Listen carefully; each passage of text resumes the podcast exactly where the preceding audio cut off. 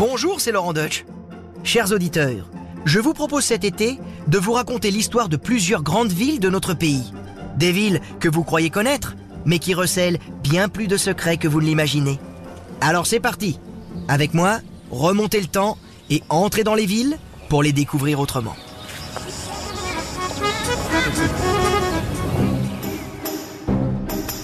Aujourd'hui les amis, je vous emmène à Montpellier. Quand je vous dis Montpellier, vous pensez à quoi? Au soleil, à la mer Méditerranée, à la place de la Comédie, mais aussi aux étudiants très nombreux. En effet, plus d'un habitant sur cinq de la ville de Montpellier est étudiant, c'est pour dire. Et si je vous dis que tout ça n'est pas un hasard Que c'est inscrit dans l'ADN de cette ville d'être un temple du savoir et de la connaissance? Pourtant au début, ça avait pas super bien commencé pour Montpellier. Alors moi, si j'avais été là à l'époque, j'aurais pas misé un copec sur ce petit lopin de terre. Mal situé, dans l'ombre du port antique de Latara qui s'attirait toutes les lumières et surtout toutes les richesses durant l'Antiquité. Ah non, il y avait vraiment rien à Montpellier. Et même après l'arrivée des Romains, Montpellier, c'était la pampa, c'était le désert, c'était un no man's land. Figurez-vous qu'il a fallu attendre le Moyen Âge, l'année 985 exactement, pour que la ville soit fondée. Et comme souvent, vous l'aurez remarqué, à l'origine, il y a une histoire de chevalier. Celui-ci, il s'appelle Guilhem. Il va hériter d'une parcelle de terre sur une colline. Il va y installer son château, et autour de ce château, va petit à petit s'agréger un village. Ce sera Montpellier. Mais encore une fois, les débuts sont timides, parce que ce petit site de Montpellier est très loin des principaux axes de communication. La mythique voie domitienne est à 2 km au nord. Quant à la route du sel, elle est plus au sud, vers la mer. Mais alors, à votre avis, qu'est-ce qui va dynamiser tout ça? Qu'est-ce qui va apporter la vie dans cette ville endormie? Eh bien, des pèlerins. Et oui les amis, à l'époque, les pèlerins, ce sont eux qui font et qui défont les tendances. C'est un peu les influenceurs de l'époque, si vous voulez. Oui, là j'exagère peut-être un peu. Toujours est-il que grâce à ces pèlerins, autour du 11e et 12e siècle, il y a une nouvelle route qui va passer par Montpellier, un chemin de pèlerinage, le fameux pèlerinage de Saint-Jacques de Compostelle. Les pèlerins arrivaient de Saint-Gilles-du-Gard et ils allaient vers Saint-Guilhem-le-Désert. Mais entre-temps, ils passaient se recueillir à Montpellier, sur le site actuel de l'église Notre-Dame des Tables.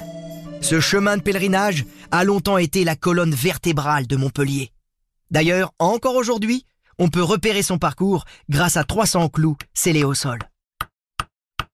Et puisque Montpellier s'est développé grâce au pèlerinage de Saint-Jacques de Compostelle, il faut évidemment que je vous parle du patron des pèlerins, natif, comme vous vous en doutez, de Montpellier, j'ai nommé Saint-Roch.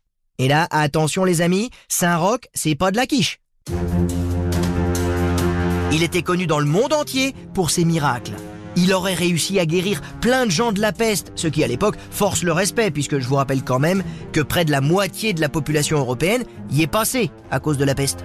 Donc Saint-Roch, c'était un sacré bonhomme, c'était un Marvel, c'était Superman, c'était c'était Spider-Man. À l'époque, on leur donnait pas des noms anglais, on les appelait saints. Et quand on était saint, on gardait religieusement les reliques. Et donc à Montpellier, il y a forcément des reliques de Saint-Roch. Elles sont conservées dans l'église Saint-Roch hein, du 19e siècle. C'est comme le port-salut, c'est écrit dessus. Vous voulez voir les reliques de Saint-Roch, il faut aller voir l'église Saint-Roch. Voilà, c'est assez logique. En plus, c'est super sympa si vous allez vous y balader, parce que c'est dans le quartier très animé de l'Écusson, le célébrissime Écusson de Montpellier. Et on disait Écusson de Montpellier parce que c'était la vieille ville médiévale, protégée par ses remparts, qui avait la forme d'un écusson. Vous vous en êtes douté. Là encore, c'est comme le port-salut, c'est écrit dessus. Ah bah ça ressemble à un écusson. Ah bah c'est l'écusson. Ils étaient simples au Moyen Âge.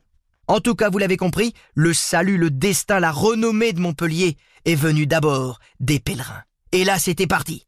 La ville va connaître un siècle d'or, grâce alors à un autre atout qui va aussi permettre à Montpellier de se développer, j'ai nommé son fleuve, le Lèze. Et oui, parce que le fleuve, il offre à Montpellier un débouché vers la mer, enfin plus exactement, vers le port de la Tara, qui est devenu Latte aujourd'hui. Et tout ça, c'est bon pour le développement économique de Montpellier au Moyen Âge? Se déboucher vers la Méditerranée, vers le monde méditerranéen? C'est donc très bon pour la circulation des marchandises, mais aussi des idées. Des idées nouvelles qui nous arrivent du monde méditerranéen, où on est très en avance, notamment en médecine.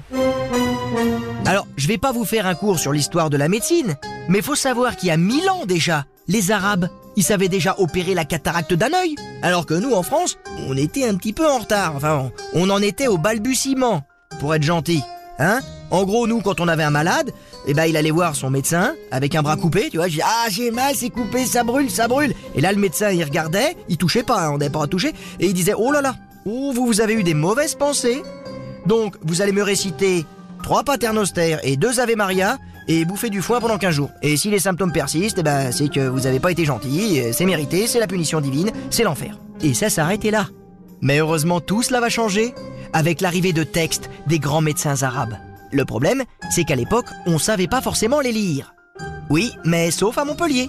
Parce qu'avec la Reconquista en Espagne, ça va être le bazar entre les chrétiens, les musulmans et les juifs qui, persécutés, vont fuir en grand nombre la péninsule ibérique et vont venir s'installer euh, ici, à Montpellier. Et comme les juifs ont été en contact avec les arabes depuis des siècles, ils savent lire les textes arabes.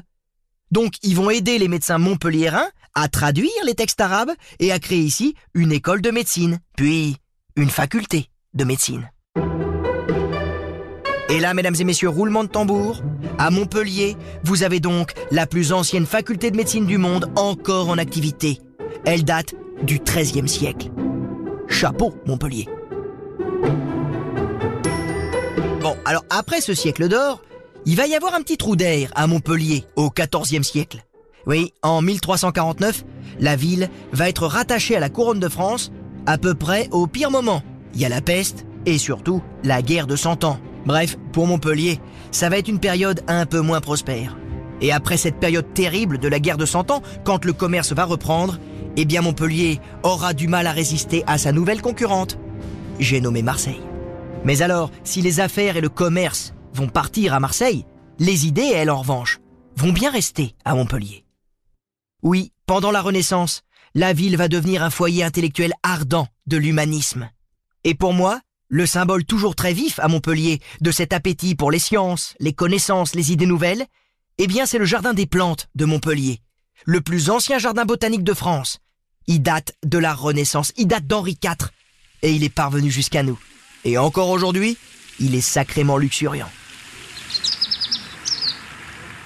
Et là, vous l'aurez compris, avec ce bouillonnement du savoir et de la connaissance, ça signifie aussi que Montpellier va être un berceau pour la nouvelle religion réformée. Montpellier va devenir une importante place forte protestante pendant les guerres de religion. C'est pourquoi, après en avoir fait le siège, Louis XIII fera construire une citadelle pour surveiller la ville. Cette ville où l'on pense trop, disait-il. Tiens d'ailleurs c'est marrant parce qu'aujourd'hui cette citadelle, c'est un lycée, le lycée Joffre.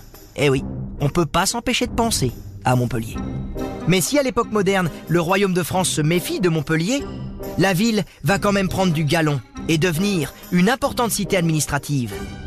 Petit à petit, elle va même devenir la capitale de la région, la capitale des États du Languedoc, et ce, même devant Toulouse. Et après la Révolution, Montpellier va devenir la préfecture de l'Hérault. Et qui dit préfecture, dit évidemment tous les organes administratifs de la préfecture, avec donc la préfecture, le lycée, les gares et le palais de justice. Ce palais de justice où seront tournées les scènes du film culte, du film mythique, L'emmerdeur, avec Lino Ventura. Bon, là je m'égare un peu, mais j'adore le cinéma. Et ce film-là, avec Ventura et Jacques Brel, c'est incontournable, quoi. Et ça s'est tourné ici, à Montpellier. Bref, bon allez, je me tais. Mais il y aura encore tellement de choses à dire sur Montpellier. J'aurais pu aussi vous parler de son incroyable aqueduc, de sa statue équestre de Louis XIV ou de la fameuse place de la Comédie. Alors pour continuer la visite, rendez-vous sur ma chaîne YouTube, à toute berzingue. À tout de suite.